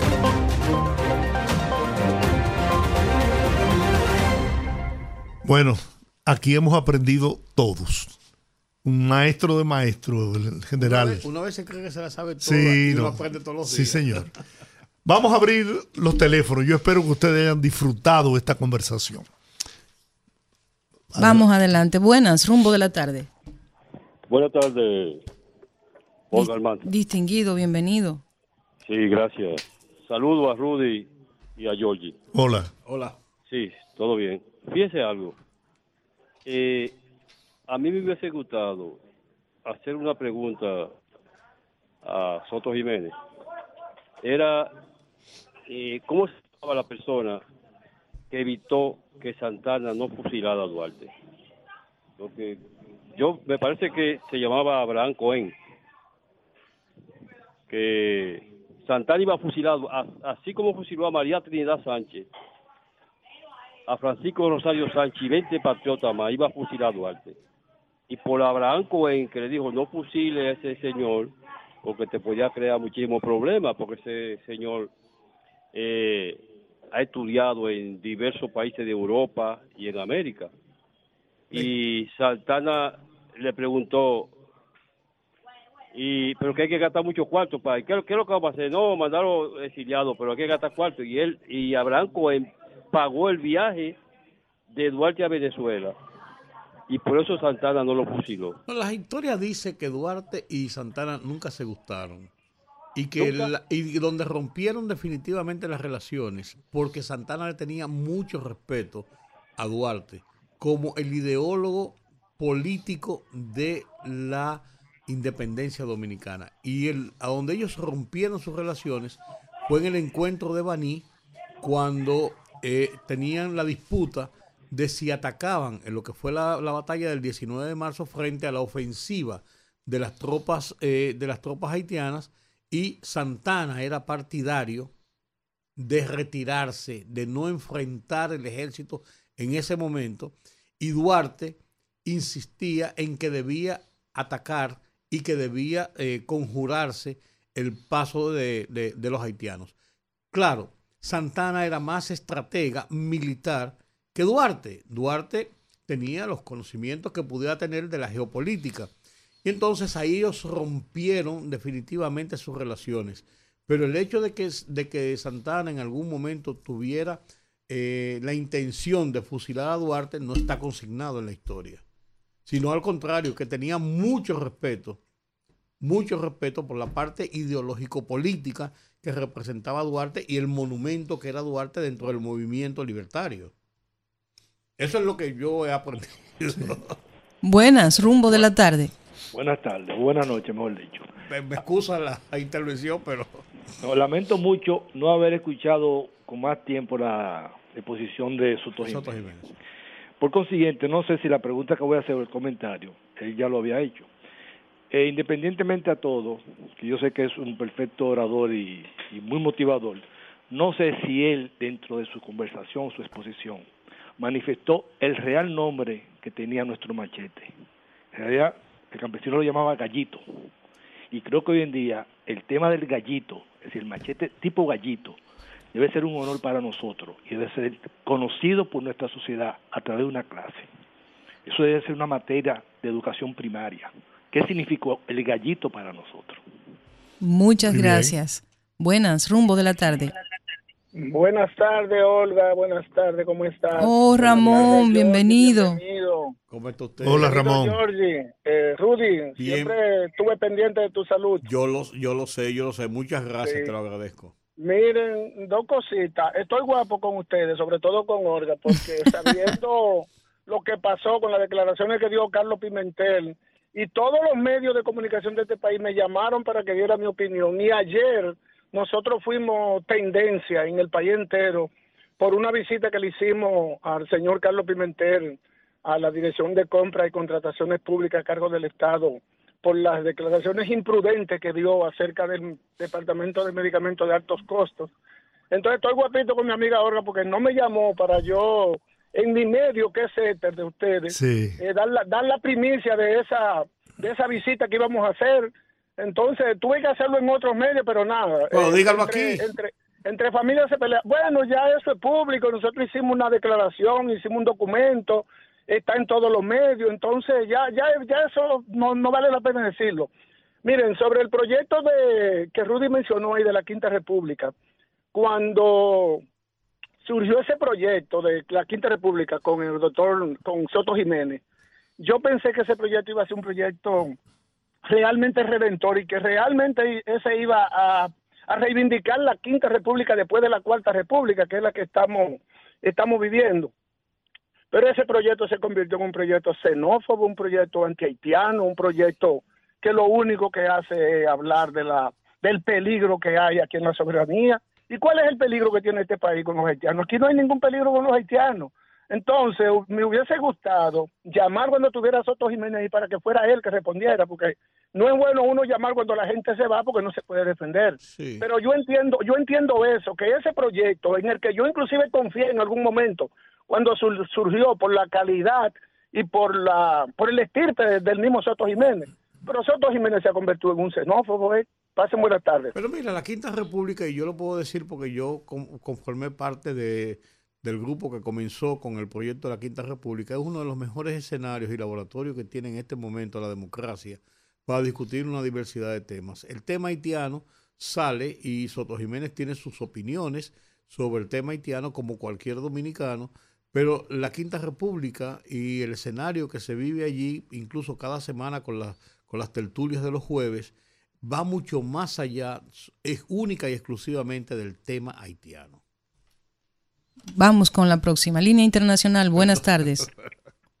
Saludos de Puerto Rico, familia. Aníbal. Joven. En la, en la iglesia antigua, el señor Soto se podría decir que tenía el don de la palabra. Sí. Era un enemigo público. Mm. Mire, familia, esto, con- están hablando ahorita lo, lo del sueño. Sí. Yo, yo con 2004 horas, yo, yo lo que duermo son cuatro horas. El Wow. día que, que yo estoy cansado, que duermo, por ejemplo, seis horas, amanezco como que me cayeron a pedrada. No me digas. ¿Y qué edad tú tienes, Aníbal? 38. Jovencito. Joven, tú necesitas dormir, según los facul- facultativos, de 6 a 8 horas. Olga cuando tenía 38 años le pasaba eso y ahora que tiene uno- unos más, pues ella ya se ha ido acostumbrando. Yo no Lo que pasa- duermo. lo que pasa es que ella no puede dormir porque tiene a quien atender para no dormir. Bueno, ay, Dios santo. Hoy tiene tres hijos. Ah, sí. O por, por Dios, yo no he dicho más nada. Olga. mal pensada, ¿verdad? Claro. Pero- pero mal. Eh, Eso, eso es suficiente. Yo llevo como 20 años que, que como cuatro horas que yo duerma, suficiente Sí. para mí. Si Uno- uno yo me acuesto a las 9 de la noche, ya a las 3 de la mañana estoy despierto. Una costumbre al cuerpo. A mí me gusta acostarme tarde porque yo siento que, como decía eh, eh, Don Giorgi, eh, son lo- las horas del día como más tranquilas, como que uno está más alejado de todo el bullicio de, de la ciudad y de los compromisos, como que uno funciona mejor. Esto, con relación a, a uno de los temas que dijo el señor Soto Jiménez, mire, esto, lamentablemente el país de nosotros, con la carga que, que tiene el país vecino, no tiene salida. Lamentablemente allí el muro hay que hacerlo, nos guste o no nos guste, porque en Israel ha funcionado. Claro, el Israel tiene cámara, el Israel tiene... eh, Toda la tecnología, ¿no? Son Sí, exacto, pero sobre todo, sobre todo, se necesita varios tipos de patrulleros, o sea, porque el, el general, eh, bueno, obviamente no se va a tirar el cuchillo al cuello, pero de que los militares son corruptos, son corruptos, eso, eso no se lo puede, eso no se lo pinta a nadie. Mire, usted le puede pagar 100 mil, como él mismo lo dijo, 100 mil pesos al mes a un, a un militar allí, y, y, y viene un haitiano con 500 pesos y también lo va a coger y, se- y le va a dejar pasar. Eso no es, eso no hay que, que tapar el sol con un Sí, es lo que decía, es lo que decía es que no había una estructura de, de la jerarquía militar, por ejemplo, los jefes militares, que tuvieran eso como un negocio de mafia. Eso es lo que el, el- el- Sí, pero por otra parte, a nivel, a nivel social, a nivel social, hay que meterle presión y, y estar cuestionándole diariamente al, al- tanto al, go- al gobierno actual como el pasado cuál es el negocio que tienen los los cónsules dando tanta visa y por qué se, se, se escucha en tantos programas, yo no sé si sea verdad o sea mentira o es tremendismo, que la visa la venden en un colmado, la visa la venden en un salón. O sea, ¿quién provee ese documento y quién le da validez del lado dominicano? Bueno. Sin dudas, sin dudas el tema de los consulados aquí tiene que comenzarse a investigar y el presidente tiene que prestarle mucha atención a eso. Buenas, rumbo de la tarde.